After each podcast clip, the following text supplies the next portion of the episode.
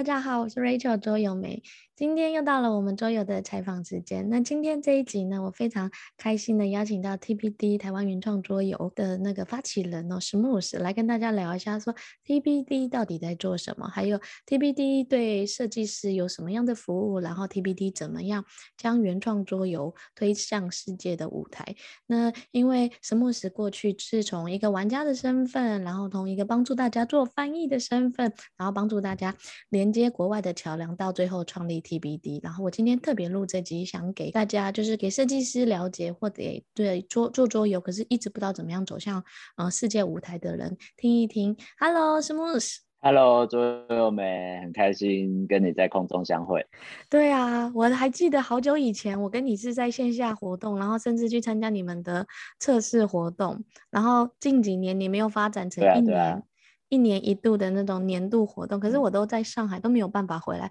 好期待有哪一年早一点知道，就可以回来度假，顺便去金山参加那个玩游戏的年会。对，对啊，如果你可以来，这太好了。对啊，而且你你现在有小孩，我也有小孩，我们刚好可以把小孩丢一边，让他们一起玩。没错没错，对，他们现在呃，我的是五岁四岁啊，他们现在天气好，可以在外面跑来跑去。金山我们就可以认真玩桌游这样。没错，我们刚刚就在说，在录音之前，我们以前就是调好自自自己的时间就可以。现在除了调好自己时间，还要带小孩的时间调出来之后，才有时间做桌游相关的工作。对，对，对，对。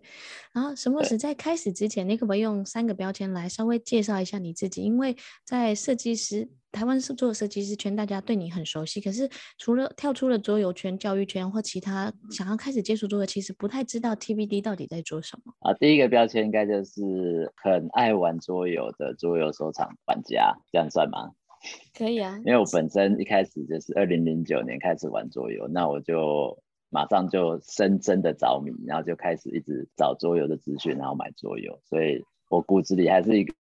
很热热忱的热情的桌游收藏玩家，这样，这是第一个标签。然后第二个的话，应该就是我很喜欢分享桌游之外，很喜欢分享台湾的桌游。因为刚开始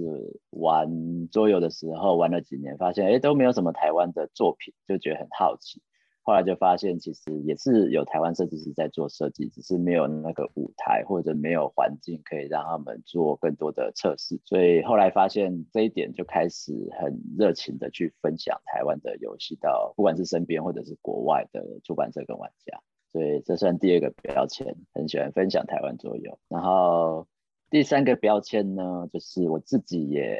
热爱设计桌游。那一开始接触台湾的这些设计师。比较像是保姆或者是推手，想要把他们给推出去。后来自己也开始对桌游设计慢慢多花一点时间，然后有更多的心得。所以自己的另一个标签应该是喜欢尝试新鲜 idea 的桌游设计师，大概是这样。OK，哎、欸，我觉得我很喜欢你第一个是收藏，喜欢桌游的收藏，不是玩家哦，而是一个收藏收收藏者的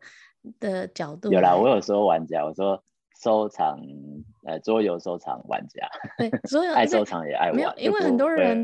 对啊，很多人都会说自己是玩家而已，然后可是加了收藏这一个，我觉得就是更显得你除了玩以外，而且你会去了解啊，或者去看到一些价值所在，你就会开始做收藏。好，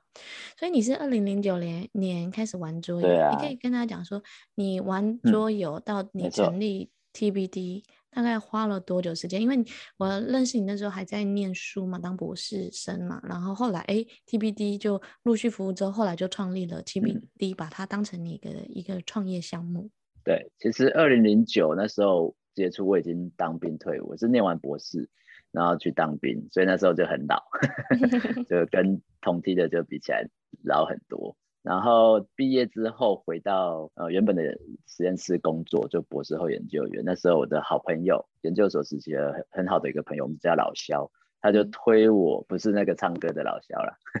那他也是很多才多艺就是了，他就推荐我，就要推坑我玩桌游，所以我就是在当兵期间到退伍那时候开始接触到桌游，那就就这样一路玩。那那时候因为资讯也蛮少的，没有什么出版商做代理。中文化之类的，所以都是自己上 BGG 查资料，然后买国外的桌游。呃，玩啊玩啊，二零一一年就是我第一次去艾森，那时候真的很疯狂，就是跟老师、跟教授请假，然后就去德国玩了一个一个多礼拜这样。那感受到国外那个蓬勃的发展，桌游的发展跟出版的气氛，还有设计师玩家的那种交流的感觉，就觉得哇，台湾都没有这种环境，所以也加深我想要把台湾的游戏也带到这种国际舞台的一种想法。那从一一年回来，一二年开始组织台北，我们在台北每个月办桌游设计师的聚会，那大家就可以带自己的样品来互相测试、互相交流。然后一三年开始，我们成正式组织 TBD 这样一个呃团体，然后一开始有创一个 FB 的粉专，所以我们就用这个品牌去宣传台湾的桌游。那二零一三年是我们第一站去日本东京的 Game Market，就是把台湾设计师集合一起带作品出去参展。那后续慢慢就是 TBD 慢慢的呃越来越成长，然后越来越多设计师出版社一起合作这样。所以可以说从零九年玩家，然后一二年开始认真推广说桌游设计师的聚会活动，然后一三年正式有组织一个。团体带大家出去，不过成立公司是比较晚的事情啦，之前都算是 part time 在做。那二零一六年离开原本实验室的工作，那当然教授很担心我，不过 他也祝福我。那一六年全职投入 GPT，然后后来成立公司这样子。诶，那想问一下，就是因为其实做桌游嘛，很多人都会担心说它的未来的前瞻性啊，未来的发展性，而且你又是在扶持原创桌的设计师，那另外一半是在推动让呃台湾的游戏登上世界的舞台。那时候你会不会担心啊？或者是周遭人会不会跟你说，哎呦，全职做这件事有点风险呢？嗯，多少会啊，我自己也会担心啊。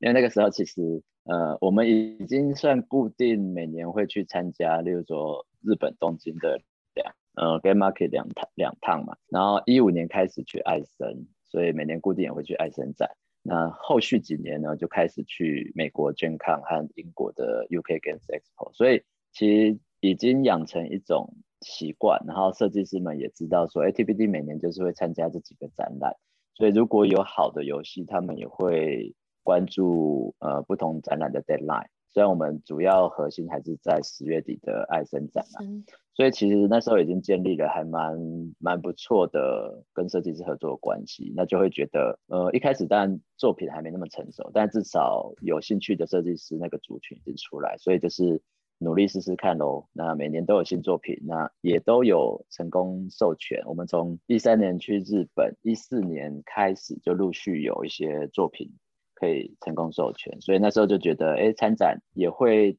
为 TBD 带来一些收益啦。我们帮忙卖游戏，然后授权会带来一些收益，所以觉得慢慢累积做久了，可能应该就会算比较稳定这样。OK，然后其实你可以跟大家讲一下 TBD 大概在做哪一些的服务，对谁做这些服务嘛？嗯、因为 TBD 第一个有游戏测试，第二个有授权，你大概稍微讲一下类型好不好？最早我们其实比较单纯，就是我们办测试聚会，每个月办。那这个是呃，我们也不收费，我们这只是场地费，就是找一个场地，然后大家交场地费就可以参加。所以最直接跟设计师的接触，就是我们提供这样的环境，那每个设计师来，他就互相测试游戏，所以这是很直接的一个。帮助了，尤其是对有兴趣但是不知道怎么开始的人，你只要来几次看一下前辈们，或者是跟你一样有兴趣的人，大概怎么去做 prototype，怎么测试，怎么吸收意见，怎么问问题，我觉得这就是一个很大的收获跟踏进去这个领域的一个敲门砖。那再来我们测试的部分，另一个是每年的大概四月会办一个测试年会，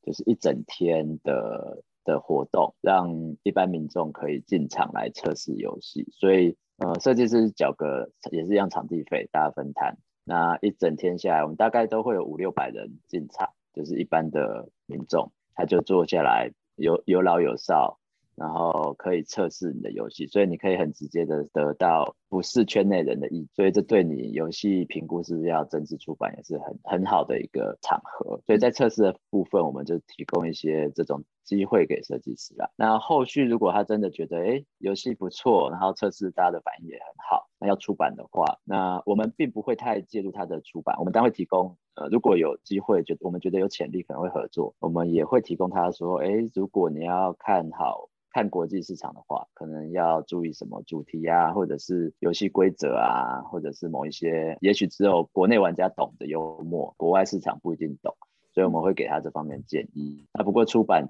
出版还是以出版社设计师他们为主啦。那一旦出版，我们后续可以协助的就是，如果他要走国际，我们就可以跟他讨论说，哎，那是哪一个展览比较适合？也许规则需要翻译，那我们也有认识很多，包含法文、德文、西班牙文，就是需要翻译成其他语言，我们可以介绍一些国外的玩家或者是专业的翻译的人，提供游戏规则的翻译。那再来就是游戏带去国外参展。我们就会告诉他展览大概的状况，然后让他知道说，哎，游戏准备好了，我们可以带他去参加哪些展，可能会有哪些合作的对象会洽谈。所以授权也是算是我们非常重要的一个业务啦。毕竟自己卖可能卖一千套，一刷把它卖完，但是授权出去，可能别人德文版、法文版就再帮你刷个两千、两千套、五千套，对设计的版税也比较有帮助。那授权的业务谈判也是我们很重要的一块。工作，另外当然就是我们我们会把它游戏放到我们的官网上面，因为我们除了在台湾贩售，我们在我们有一个英文的网站，所以它的游戏如果跟我们合作啦，也会把它放到英文官网，所以可以在国外玩家的圈子里面曝光，那多少都会有一些帮助。很多出版社也是看，哎，这游戏好像有些人讨论，他才会有兴趣，所以也提供多多一些管道。去让他的游戏曝光，国外的玩家圈内这样子。其实还有一个一五零的那个一百五十块的那个，也是你们的算是吗？对对对，对，你要不要讲一下那个跟金山的？是，对，那个算是我私人啊，跟 TBD 不是直接相关。嗯，那一五零桌游展它就是一百五十元的桌游展，就是台币一百五十元。那这是我跟草草工作室的阿强两个人算是以个人名义一起办的，嗯，因为我们其实那个展览。算是非常特别，就是设计师会带着他的游戏来报名参展。那那他的游戏呢，在展览当天贩售一定都是一百五十块台币，不能多不能少。那听起来好像哎，游戏桌游这么便宜。那因为这些都算呃，他的他的初衷啊，我们是希望说设计师他不要去追求美术包装印刷很精美，因为有一些游戏它可能核心很好玩。然后可以用很简单的一些，例如说他自己去彩色印刷，输出店印一些牌，然后塞牌套，这样也可以玩。但是他想要让玩家体验到说，哎，这个游戏的核心乐趣是很好。那在如果他在这样的场合可以有人愿意花一百五买这个版本，那给他一点信心，也许他就可以继续往下发展成正式试售版版本。可能就变五百块、八百块的正式版。这个 idea，因为我跟阿强都会去参加日本的 Game Market。那 Game Market、嗯、日本设计师非常的，他们的文化就是算是应该叫同人或者是二创或者是 DIY 这个风格很热很流行。所以日本的 Game Market 很多设计师他们也会推出一种叫五百元、五百日元的游戏，那也是很手作风格。好、哦，那可能他只做个二十套去卖，但他也卖得很开心，那玩家也很支持。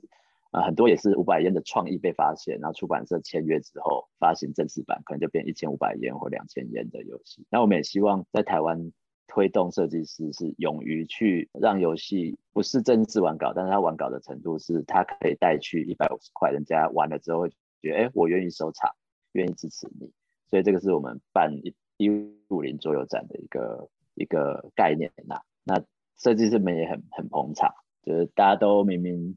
卖那个一定是不会赚钱，都是亏钱，但是大家都还是愿意呃熬夜去做手工，做个十套二十套再去给玩家收藏。所以一五零桌游展其实就是受到日本五百元游戏的启发，那我们也希望让台湾设计师有多一个呃亮相的机会，让他的游戏在不是到商业出版，但是可以见人的状况下，那看能不能让呃玩家愿意花一百五来支持你。给他信心去做最后的呃，往下做出版的计划，这样。我觉得这个概概念其实蛮好的，因为其实现在桌游在台湾，嗯，盛行的非常的多，很多设计师都想做，可是他们可能会卡在他只会设计游戏，可是要加上美术啊、出版啊、包装，其实有很多的流程，要投入很多的时间、精力甚至费用，所以他们那时候就可能就停在这里不动。可是透过一百五十这种手作原型的方式，第一个可以证明市场，可以就是把你的产品带给市场；第二个可以。呃，市场可以给你一些回馈。第三个，哎，如果有人真的很有信心想买，可能你就对于后续的出版之路可以更加的顺畅，跟更加的有方向跟目标。对啊，对啊，对，我们也是希望达到这样的目标。那你要不要讲一下那个金山的测试桌游聚会，顺便把你们的活动稍微让大家知道一下？因为现在其实就很快就是明年了嘛。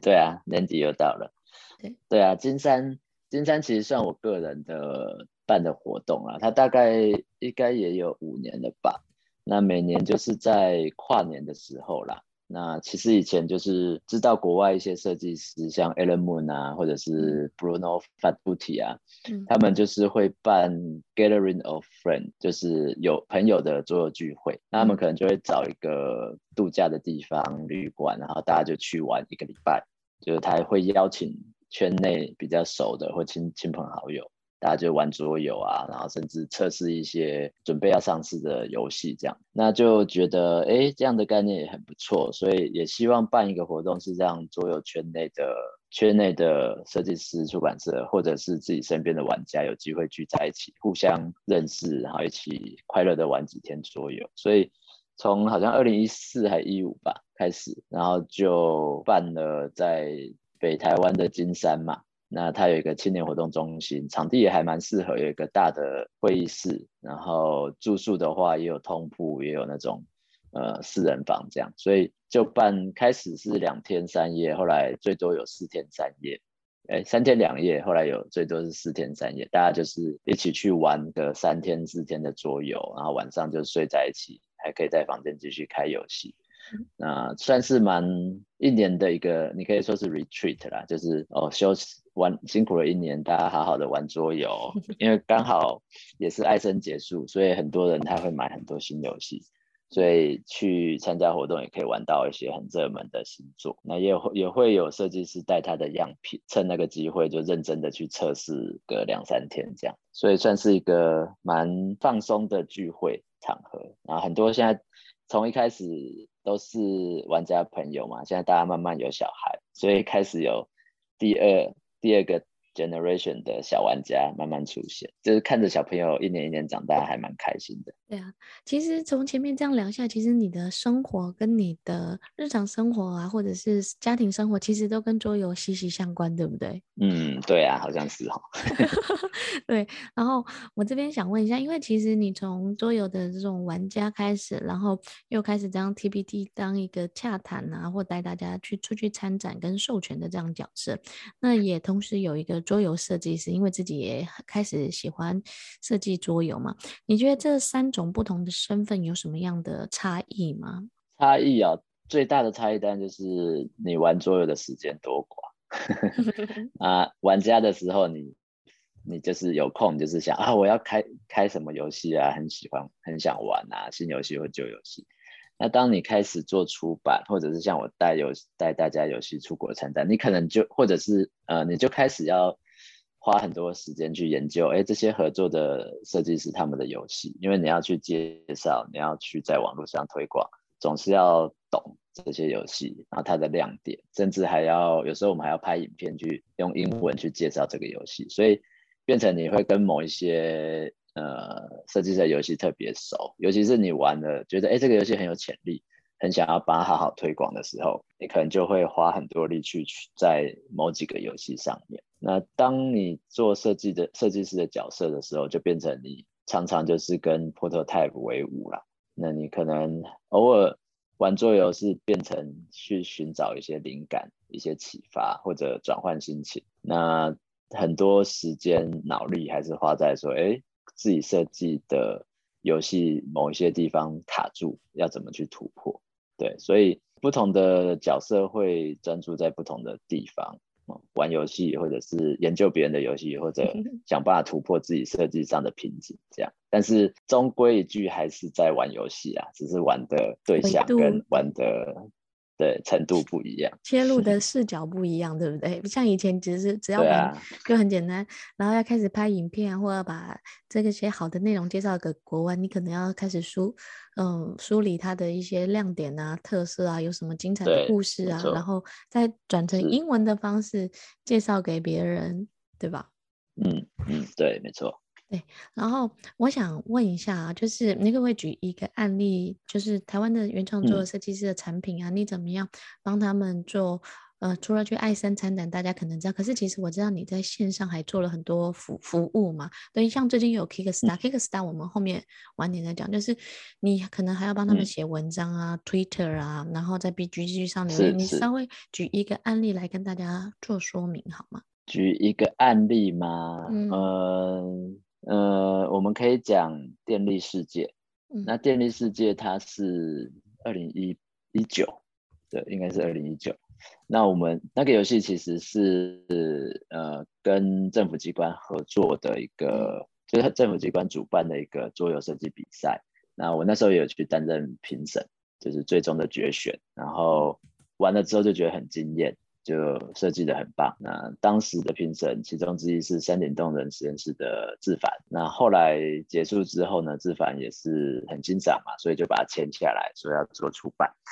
那设计师们他们也当然很开心，然后后来就也就成了。所以游戏就在二零一九年正式出版，我们就也是很看好它，要带去爱森。那当然前期我们就会在测试的时候啦，就会提供一些意见，那包含他在。呃，出版社在这个游戏准备要定稿，我们也会去看，帮他看一些界面，他也会去问，当然不只问我们啦，他会去问说，哎，这个游戏呃不同的配件啊、配置啊、设置啊，或者是界面设计啊，会寻求一些意见，还有美术的风格。那我这边比较多的帮忙就是在看规则的翻译啦，因为我会做第一次的英文规则翻译。那因为自己英文还算不错，然后又是玩家的角度。嗯，那因为我自己以前在学校啦，教授训练的很好，就是在 编辑教稿的地方算是很很严谨，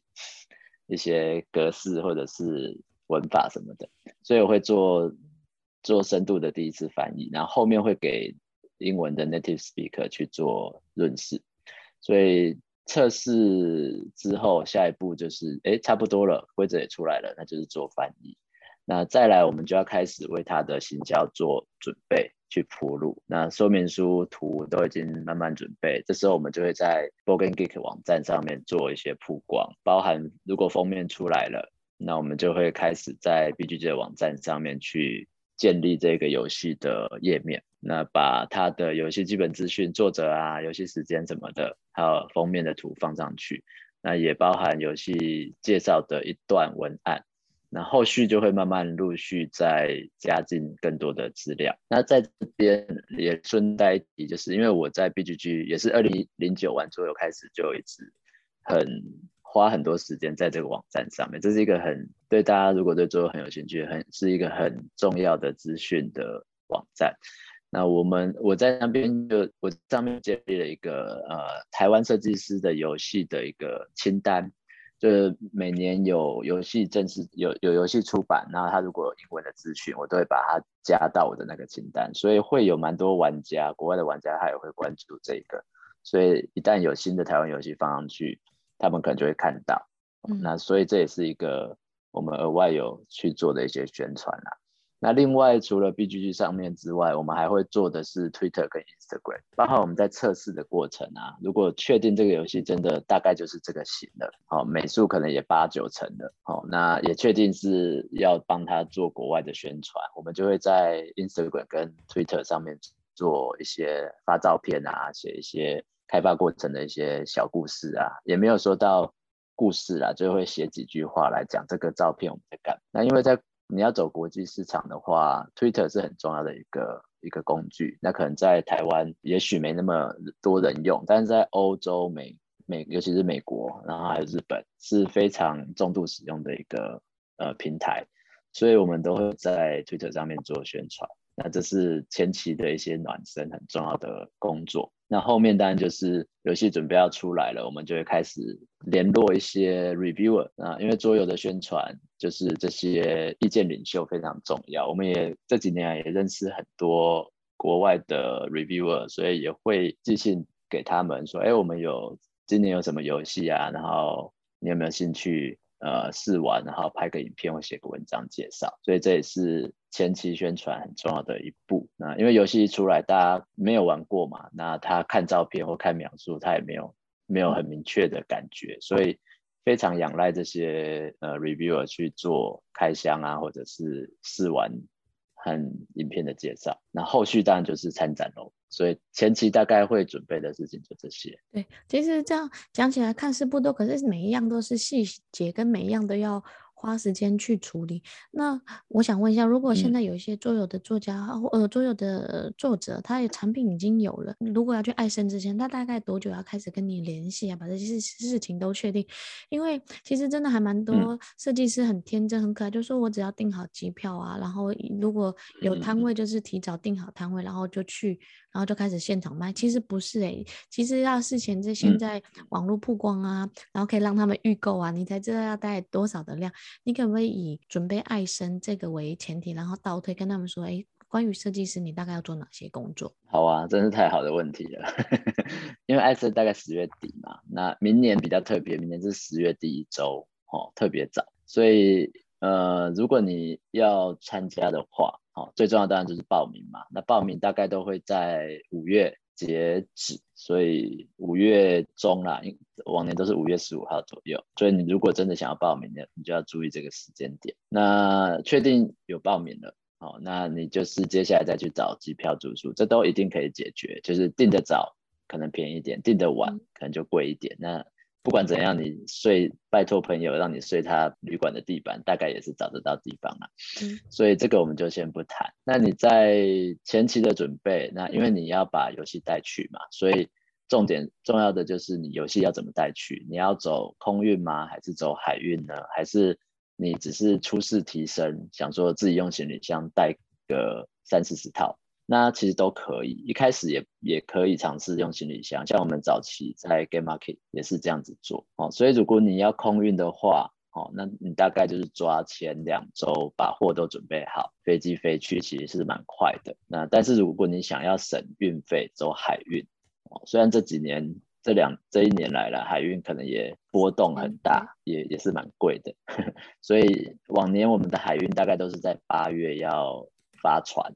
所以从台湾这边出发，所以预计就是抓八月初，你要把游戏准备好，那我们就会做一些报关的手续，把游戏一起海运过去。那再来我们前期的宣传的话，预计通常都是在九月开始的时候我们做预购，因为如果预购拉太早，呃，玩家可能也还没感受到艾森的那个哦，新游戏要来了，哦，好多东西，我要开始研究我的购买清单啊。太早的话还没有这个热情。所以大概九月九月中我们会上线，让他有一个月一个多月的时间可以去研究我们的游戏跟清单。那我们通常也是会有些人早，有些人晚啊，有些人就会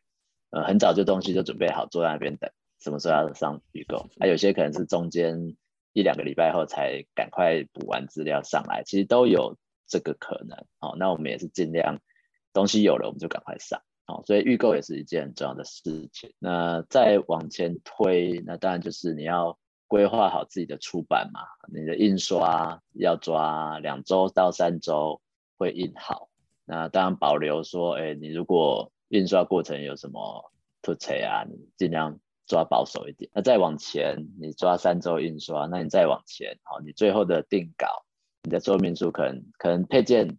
都好了，你先印，但说明书可能在最后你要去翻译啊，什么什么最后校稿，哦，你可能要再抓一。一两周的时间去做最后的一个校稿这些动作，所以你这样往前抓一抓的话，你大概假设八月海运，那你七月初要把东西印好，那你可能六月底你就要把所有的东西都确定。那这个前提是你游戏的测试、你美术的绘制这些全部都已经搞定，所以你可以在六月底定稿。好，那你。游戏测试要花多久时间？跟你的美术你们沟通要画完这么多图，大概要多久？然后画完还要排版，那这是那这就是出版的细节啦。那大概就我们也没有办法帮你控。不过重要的时间就是记得，大概八月海运要出船，然后你五月中要记得报，这是最重要的时间点。那如果跟我们合作，我们往年也是在每年的年初，可能农历年前会去呃问大家说，哎，今年有什么游戏在规划中？但是现在我们大概都是前一年都会先确定几个项目出来，哦，因为大家也算是磨练几年下来，出版的排程会稍微比较稳定一点，就是会往前拉一点。所以有一些我们是今年已经知道明年会带去的，那我们也不可能每年带去的游戏数量无上限，嗯，所以有可能我们就是已经满了。真的不能再带，再带可能也会影响到整体的宣传，大家的效益没有那么好。对，所以不过明年还有扣打啦。如果你有觉得很不错的游戏的话，当然也欢迎来跟我们联络。这样。对啊，因为其实呃去年爱森改成线上嘛，然后今年虽然实体有办，嗯、可是呃展展商啊，或者是我们很多打疫苗啊，或者是要隔离啊什么，其实就很多人退却，就是没有去爱森嘛，对不对？是，嗯，对啊，对，所以明年应该就是，如果大家都可以去，应该会是一个，嗯，很多产品跟很多作品 出现的，对啊，对啊，阶段，对，应该是，希望可以都很成功。对啊，那你这刚刚稍微聊了一下，其实说实话，很多人就觉得，哎，说。桌游出版就是出版啊，因为我也有时候有客户跟我说，就三个月，我这个月跟你谈，下个月设计印刷，然后最后第三个月是不是就可以出版印刷？跟我说没有诶、欸，其实第一个是规则内容要确定啊，方向还有美术啊，其实我觉得刚刚呃什么是抓得很保守，抓两三周，我印刷都会抓一个月，因为中间可能会有一些 细条啊、微调啊，还有就是测试啊，哎，你测试跟你的预期发现有点不一样，有些东西要改，或者是美术要改，或者是那配件太小啊、太大。可能不一样，所以真的有些时候，一个产品、一个作品，可能一年之前就要开始预备好跟想好，才能顺利再隔一年去艾森，不然一拖，可能就要到下一个年份来才能去参加。然后这边后面我想让你讲一下，就是 TBD 的这个，就是带去给亚洲看。那其实现在，呃，有一些相关的设计师，像。嗯、台北有你们 TBD 嘛，然后南部有带开始带动一些设计师的聚会。那其实上海啊，上海其实也有这种桌游测试的聚会，他们也有开始办展览。你这个模式跟模型其实是从哪里的 idea 出来的？然后你可以顺便跟大家聊一下日本嘛，因为艾森大家知道 TB 呃就是日本大家也有一点点概念，可是不太熟。你可以稍微跟大家讲一下这些展览有什么样的特色跟风格吗？好啊，那。其实 TBD 这样一个联合台湾设计师出国参展或者是一起行销授权的概念，我们的 role model 就是仿效的对象，其实就是日本的 Yapon Brand，就是 Japan Brand Brand。那他们的灵魂人物就是我们家 Tak 桑哦。那其实他们就是已经也组织的比我们久，他们就是会带日本的设计师去海外参展。他们的重点站也是在艾森，他们大概呃，就我所知，他们也是就只有在艾森做最主要的曝光。他们的形式也很简单，就是他们每年也会在适当的时间召开说明会，那设计师就会去参加，他就会讲说，哎，我们明年要参加艾森，大概的时间点是怎么样，然后费用啊，或者是要注意的事项啊，啊，那游戏的要求啊，那设计师如果有兴趣的话，可能就会报名，他们会签一个合约，就是。委托他做宣传跟代理谈授权这件事情，我们一开始去，呃，二零一三年去 Game Market 的时候，也是有特地安排时间去请教他，跟他学了很多东西，所以他算是我们一个仿效的对象啊，就是可以怎么样组织，然后帮助设计师一起出国啊，不用，就是希望可以不用每个人都要自己花时间花钱那么多机票住宿费，然后大家都去到那边。啊，如果我们可以有效益的帮大家做这些宣传跟授权的话，就可以省很多力气。那他们他们也是做的很成功啦，因为从情书开始就是对情书受到欧美出版社的青睐，就是很讶异说，哎，原来游戏可以设计的这么轻巧。嗯，所以情书的爆红跟大成功，就让很多欧美出版社开始会把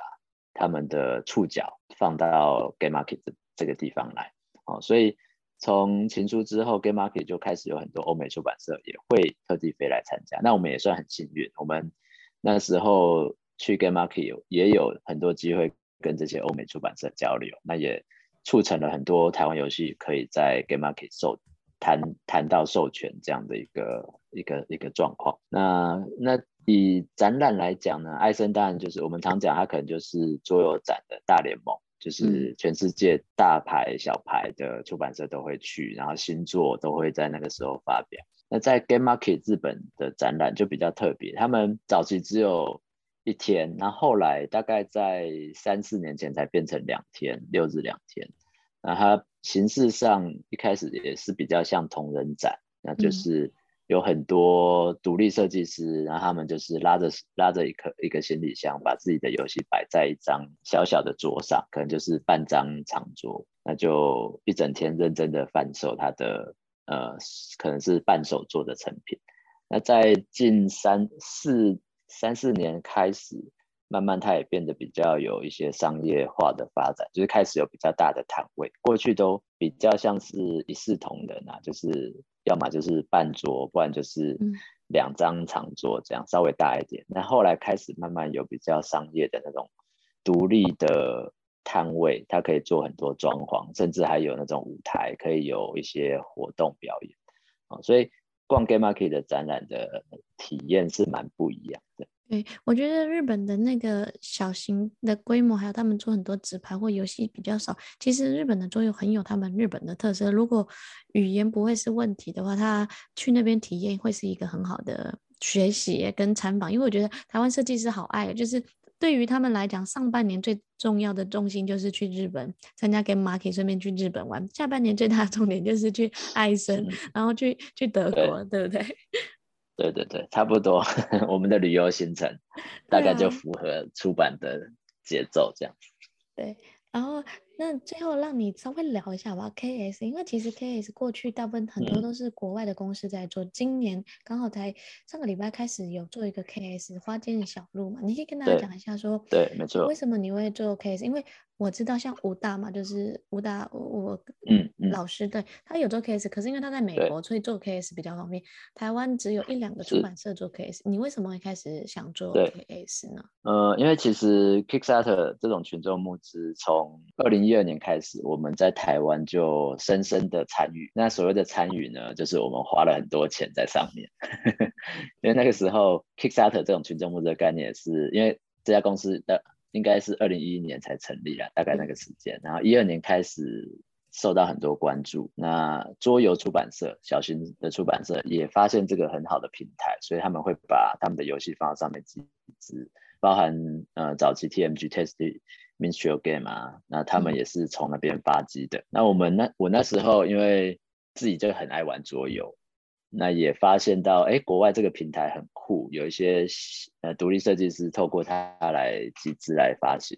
那那时候虽然很认真想要介绍台湾的桌游到国外，那但是看到这种哎欧美的设计师，但是一开始其实只有美国人可以用这个平台集资，就看到哎很多美国的独立设计师用这个平台。点子也很不错，那就会想要说，哎，那我也来支持一下。所以那时候就开始有点像揪团购，在台湾的玩家圈去号召说，哎，这个游戏不错哦，把它介绍一下，然后有没有人要一起团购？因为其实我们想法很单纯，就是省运费，不然一套一套寄，其实运费也蛮高的哦。所以那时候一二年开始，我们就慢慢的有一群。呃，很喜欢在 KS 上面关注新游戏，然后支持这些新游戏的玩家圈出现，所以我们其实对 KS 的生态算是很很熟悉啊，包含后面后面很多操作手法，那种解锁奖励 Stretch Goal 啊，或者是什么 case 限定的赠品啊，或者是找鸟啊，这各种宣传的策略战术，所以台湾很多玩家都对这个很熟。那只是我们那时候虽然花了很多钱在赞助别人的游戏。可是因为它还没有开放到很多的国家，包含到现在台湾，我们也还没办法说我要去上面用我的账号去募资哦，它还是有些法规啦，可能是可能是金融法规啊，这个我们不确定。那所以我们其实我一直都想要去做 Kickstarter 这件事情，因为它可以直接跟国外的全世界的玩家接触，你只要拍影片或者放你的游戏的介绍在你的募资网站网页上面，大家都可以看到。那也可以直接互动，他有问题留言什么，你都可以很快的去直接跟他回答。哦，所以其实一直都想要做，只是碍于法规跟限资格的限制，都没办法去进行。那这次其实之前也有帮呃台湾的出版社米酒工作坊跟那个做列国做过他们人城之战的集资，哦，那也是算我第一次操作 KS 的后台这些工作。那这次会合作也是因为跟爱乐士的 Eros，我们也是很认识很久，从第一次二零一二年第一次的测试聚会，我们第一次碰面开始，就一直有很长的。呃，合作关系。那他们的游戏《花见小路》也是算是很有名的啊，呃，BG 排名也很高的游戏。那这次的艺伎之道是算是续作，延续一样的主主要机制，但是有新的更深的策略。所以那时候聊到这个案子，我们就觉得哎，很很适合我们来 run 我们第一次的 case 啊，因为其中一个共同设计师 Jerry 也是长期以来在帮我们 TBD。的很多事情的一个伙伴，所以这样的因缘机会之下，我们就想说，我们就来尝试看看。因为 Jerry 刚好可以协助美国的一些账号的东西，因为他他算是美个美国人呐、啊，虽然他亲家人很多在台湾，所以我们就有这个机会去合作，那把我们这个游戏的美好的一面呈现给国外的玩家。那当然要花很多力气去。真正要跑，跟你只是当一个 baker 花钱赞助，还 是有很大的差距哈。所以我们也是花了很多力气去爬一些文章、看影片，然后学一下该怎么样呈现会比较适合。那包含呃游戏本身的宣传，你说联络 reviewer、寄送样品这些，还是都要做了。哦，那当然这次案子跑下来第一周，我们已经很快就达标，然后也现在募资五万多美金，所以算是还蛮顺利的。那其实我觉得群众募资这件事情看起来很美好，但是它背后要准备的工作真的很多，而且它不是你今天想要做，然后可能几个月后或明年就可以，呃，真的做得很顺利。因为群众集资有两个概念，一个是群众，一个是集资。那我觉得最关键是你怎么样在你的案子上去之前，你已经有你的群众，就是他已经知道你，也支持你，也等期待你的这种东西可以上去。所以我会觉得，因为爱乐丝的游戏本身有名气，那 TBD 可能在国际的呃圈子也已经累积了一些名气。那爱乐丝当然也有他的一些一些呃粉丝，所以我们其实从一三年出国一直以来就是在累积我们的这一些。资源还有我们的人脉，所以终于在二零二一年可以上 case 的时候，很多以前可能有接触的人，也许我赞助过他的游戏，或者我们曾经在展览有认识是朋友，他可能看到哎，对我们有一些有案子上来，他都很很很开心，为我们感到开心，然后也会支持我们或者帮我们做宣传，对，所以它其实是一个漫长的准备，那可以让你的案子比较顺利。对，我刚刚最后让你讲，其实我觉得这些很多东西都是点滴哦，就是就是你要让国外看到你，你可能本来就是你的产品本来就在展会上有曝过光啊，或者在你这些年累积了不同的作品，让人家认识这个品牌，或者是认识 TBD 是什么。因为我记得我去年就是一九年的时候跟吴大去的时候，就吴大就跟我说，哎，就有人说，哎，你们今年 TBD 会来吗？会有什么游戏吗？他们好像就说，哎，好像养成了。跟你的客户的一种那种默契关系，就是哎，很好奇你们会有什么东西，那其实都是时间的累积。那我觉得今年你们可以，你做做带大家做 case，我觉得这也是一个很大步的跨越哦。就是真的，除了爱森的舞台，也是因为 KS 舞台又是美国的舞台，其实是一个很截然不同的创新的开始。那后续可能也会带动更多的台湾的出版社啊、厂商啊往 KS 去走，让。嗯、呃，原创作的设计可以真的就是散发到各地，不是只是在本土发光而已。嗯，好，对，没错，没错。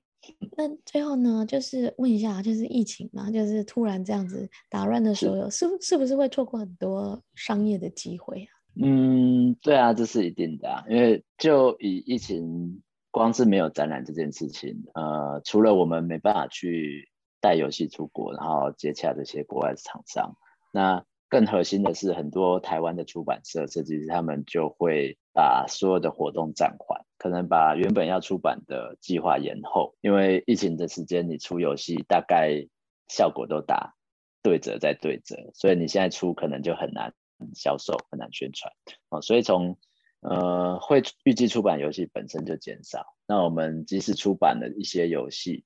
你你要带出国的机会也不见了。好，那我们虽然会有做一些线上，像我们有 Discord 的一些呃社群的的的 server，但是它上它的效果还是差很多。所以疫情已经算是打乱全世界出版社的节奏了。那还好，现在已经。慢慢稳定，在疫情期间，我们也蛮幸运的，透过 Tabletopia 这种线上桌游平台，也是有把我们的游戏介绍，然后授权出去，包含我们自己设计的三只小狼，那也有帮其他设计师的游戏做授权，所以影响是蛮大的，但是还好，我们也快要可以恢复正常。对，没错。可是我觉得去年做了一个创举哦，就是爱森改成线上，就等于 二十四小时全球直播。你可不可以简单介绍一下 那个？因为我还有看你们的 schedule，我就说，嗯，好在有 你。嗯，因为第一个是要讲英文嘛，很多设计师其实对游戏 OK，可是讲英文没办法。第二个是就大家要轮流轮流上场，你可以跟大家讲一下这一个经验吗？嗯、呃，去年的线上展真的是大家都不知道会发生什么事，就只能尽量准备。嗯那其实以结果论啊，它其实效果并并没有很突出，包含整个大会艾森的官网，其实也是被大家诟病，哦，它的互动啊，或者是大家会觉得很 disconnected，就是上去其实就没有很热闹的感觉，那很多资讯也是分散在各地。那对我们来讲，我们就是尽量准备。那我们还好有几位设计师都还蛮积极，然后英文也都 OK，包含武大。嗯，然后聪哥、狙击工作室，还有一些其他。嗯、那我们就是尽量安排说，哎，如果你有空的话，那你可以排哪些时段？好，那我们也是尽量配合呃德国的时间，因为虽然说艾森是一个全球的，但是讲老实话，美国人他他也不太 care，因为他就是他他就是嗯、呃，如果真的很有兴趣，他就看 YouTube 的影片，或者就 BGG 上面查就好了。所以我们还是以。欧洲的时间为主去准备，就尽量排的时段是他们如果有上线，因为他会逛嘛。那如果看到我们的 TV 的网页，就是每个出版社也会各自的一个页面，那他会看到我们列出的时间表，哦，那就希望他可以可以有兴趣，也许预约，因为 Tabletopia 它有它还蛮蛮好的啦，就是这这两年的各种大展，它都算是官方的合作，哦，它都会开放所有的玩家可以免费。去玩上面所有的游戏，哦，所以我们也是，呃，把我们的游戏全部都上架。就去，呃，去年要参展的大概九个游戏，我们就全部都做好 Tabletopia 模组，然后上架到上面，让玩家可以免费体验。哦，那我们也排了行行程，他对 A 游戏有兴趣，我们。什么时间有有 demo 啊，他就可以先点进去预约。所以其实就是尽量把这些工具、线上游戏模组，然后设计师的时间都先乔好。那最后是不是有人来，那就只能听天由命。因为在同一个时段，所有的大小出版社，你说那种超级大的 A 社，他们要办活动，他的资源、他的广告砸下来，大大家大概看不到 TPD 的时间变 掉了，所以我们也不能说去哎下广告看效效果，哦那也还好没有去做这种事情啊，所以就只能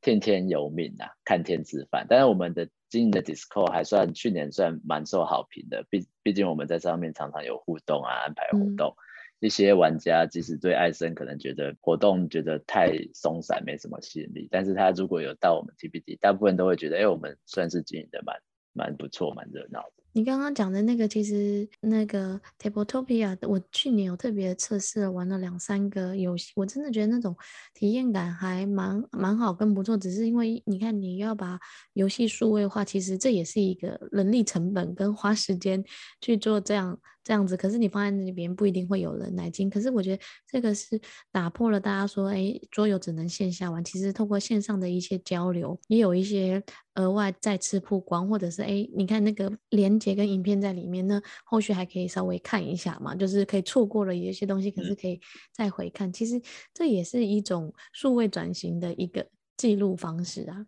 对，对啊，对啊，对啊，所以资产留着都是有好处。对啊，就是有留留着这些素材，哪一天突然需要的时候，还有人可以看嘛，或有有人可以交流。是。那最后啊，其实因为你在台湾啊，还有你在。亚洲市场跑啊，其实你的国际视野非常多，你可以跟大家交流一下，就是你在整个桌游行业或桌游市场的观察，还有顺便讲一下亚洲新的市场，因为你办了 TBD 啊，还有桌游设计师的一些活动，我们看到台湾的的新锐展会会有新加坡啊、马来西亚、香港的不同的设计师也进来，甚至有泰国，嗯、你可以稍微讲一下亚洲其他市场的发展。嗯，对啊，现在其实蛮蓬勃的。那新加坡我们也有很好的合作伙伴。包含像 Ori Ori Games、Dario 他们，那他们呃，新加坡当然市场很小，他们就是国家就比较小嘛，人口比较少，但是他们有很好的设计的的一些 sense 哦，那所以他们这几年有很多新的作品，包含他们在 KS，因为新加坡可以提案，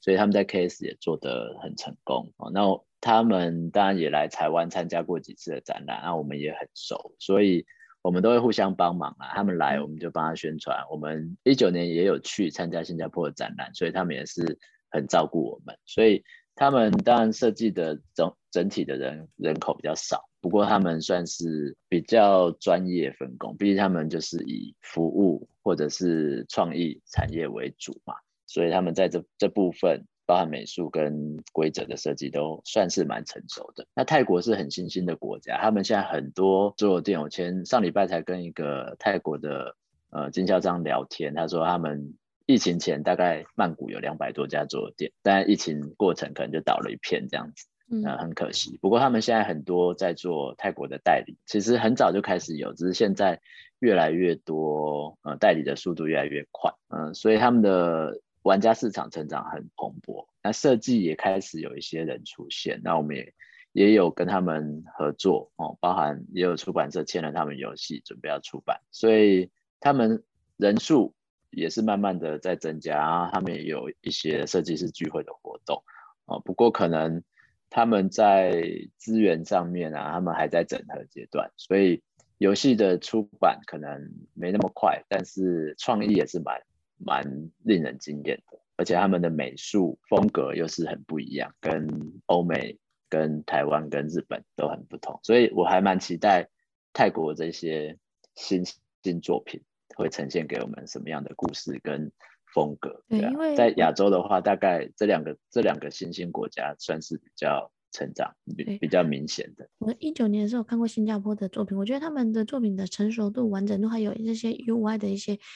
风格其实都非常的明确，跟可能是他们的居住环境啊，嗯、或者是他们本来就是。是一个发展已经成熟发展的国家，所以我觉得他们的作品的完整度跟成熟度其实跟台湾有一点点不一样。然后泰国的也是，就是上次展会的时候，他们有跟我特别说，哎，要去那边看，因为你们有一小摊有那些很有趣的作品。他们说，哇，每玩就有一种经验，可能跟我们的，我们可能受日系啊或者欧欧洲影响的游戏类型也截然不同。所以，真的是，对啊，对啊。就是你透过这样子的 TPD 呀、啊，然后又跟国际视野还有国际设计师交流，这样跟互动，其实这样串起的那种桌游有源源不断的创意的源头跟想法。嗯嗯，对啊，能够多接触也是我们可以从他们那边学到一些新的概念。OK，好，那。最后呢，今天最后其实就跟你聊聊了很多，就是大家如果听不过瘾，我知道你们最近有写 KS 啊，或者有一些相关的文章，到时候可以到 TPD 的网站上去观看哦，就是有一些细节应该怎么样操作跟处理。那今天最后啊，啊你可不可以用一句话来总结哦？就是桌游对你而言是什么？桌游是对我而言哦，一句话好难哦。桌游对我来说。我可以在他这个世界里面看到很多不一样的故事，那也是我可以把我的生活周遭故事放进这个世界然后传达给全世界的人的一个很好的传送门、任意门。对，所以它就是一个神奇的存在。我可以进去探险，也可以把我的想要说的放进去，让所全世界的人去摸索，大概这样。Okay.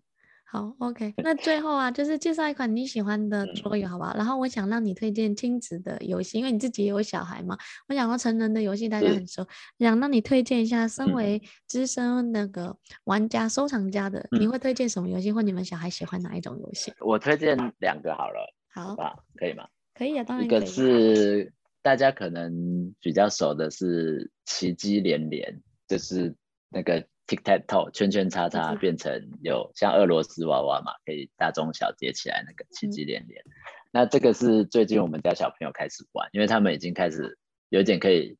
逻辑去推算说，哎，我要怎么走会赢。嗯、但是他们玩了之后就很上瘾，他们很喜欢。然后有时候他会看到，就是哥哥跟弟弟，他们就会发现，哎，这样子走会会有，就是可以。从里面发现到小朋友，哎，四岁五岁开始，他们的成长非常的令你惊艳。你会觉得哇，他竟然已经发现有这个招式这样子哦，那他们玩得很开心。而且他游戏其实就很很单纯，然后就是他们玩得很开心就对了。所以如果小家里小朋友大概这个年纪，也可以尝试看看。如果你不知道这个游戏的话，嗯，那主要也是因为这个游戏把传统上我们觉得圈圈叉叉就是一定。没没什么好玩嘛，一定是平。你要你会玩的话，一定是平手。但是它这样简单的俄罗斯娃娃的一个变化，就让它变出千变万化、各种新鲜的感受。那这是第一个，这是可能大家比较知道的。第二个，我想要推荐是台湾设计师的游戏，就是大锅炒。它是桌游胡子 Poki 设计的游戏。那它就是炒菜，但是它是用卡片来炒菜，就是你会有一张一张卡片是锅铲。然后其他卡片是各种的呃的食材，就是说肉啊、菜啊，或者是饭啊。那你就是翻炒桌上的这些牌，把它翻面之后，你就可以收集，然后最后你就可以组成套餐啊，或者是蔬菜有不同的算分。那我们家小朋友也很爱玩这个，他都会跟我说：“爸爸，我们可不可以玩那个烤肉的游戏？” 他把它当成烤肉要翻面，但是他他就很喜欢炒菜，然后而且他会收集他自己想吃的。例如说，他都会抽集所有的肌肉，他也不管规则。但是他在翻炒的过程，当然也是你说教育方面，你就训练他的肌肉啊、他的手眼啊什么的，或者他有意识的去挑他想要的东西。我觉得这当然都很好。但是我会看到是小朋友他就是很喜欢做这个学习妈妈炒菜，炒菜，然后觉得因为他们很喜欢扮家家酒，所以他就喜欢哎做这个，他觉得自己也是大的，然后收集他喜欢的东西。我就觉得。它这个很简单，但是很有创意，把卡片变成翻炒的一个操作。那里面也可以融合，因为我们炒菜是华人的文化嘛，欧美人吃菜就刀叉吃牛排，所以它也是一个很贴近我们。然后小朋友从小看着奶奶或妈妈炒菜，他就觉得，哎，我也可以做这件事情，就觉得很很开心。他们玩的，他们也玩的很开心。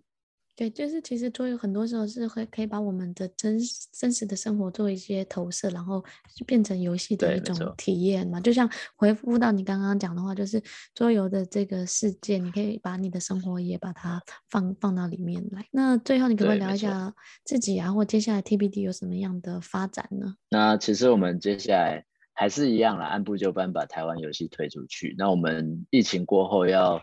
重新整合的就是，哎，大家台湾设计师们是不是重振精神，要再继续做下一个游戏？那另外我们新的触角就是 Kickstarter，那这一次的成功也让我们有信心，那也会寻找说某一些游戏它真的值得直接从 KS 走国际市场，那所以我们会更积极的去，你可以说是物色啦，就是台湾的作品里面有哪一些，也许我们可以更深度的在前期合作，帮他。往 Kickstarter 专案的方向去做开发，那我们也看到一些有潜力的作品，就希望未来可以在这个案子结束之后，我们好好的分析整理，那下一个案子可以做的也很好，这样子。OK，非常非常的期待，因为我觉得，嗯，就是展会的舞台，可能你们二零一二年这样陆续，也是八九年的时间，已经比较熟悉了。那现在要转战线上的舞台，也期待就是 TPD 有很多更好的产出，或者是把各地啊，谢谢就是设计师的作品拿回来给大家参与。好，谢谢 Smooth。嗯嗯，感谢桌游莓。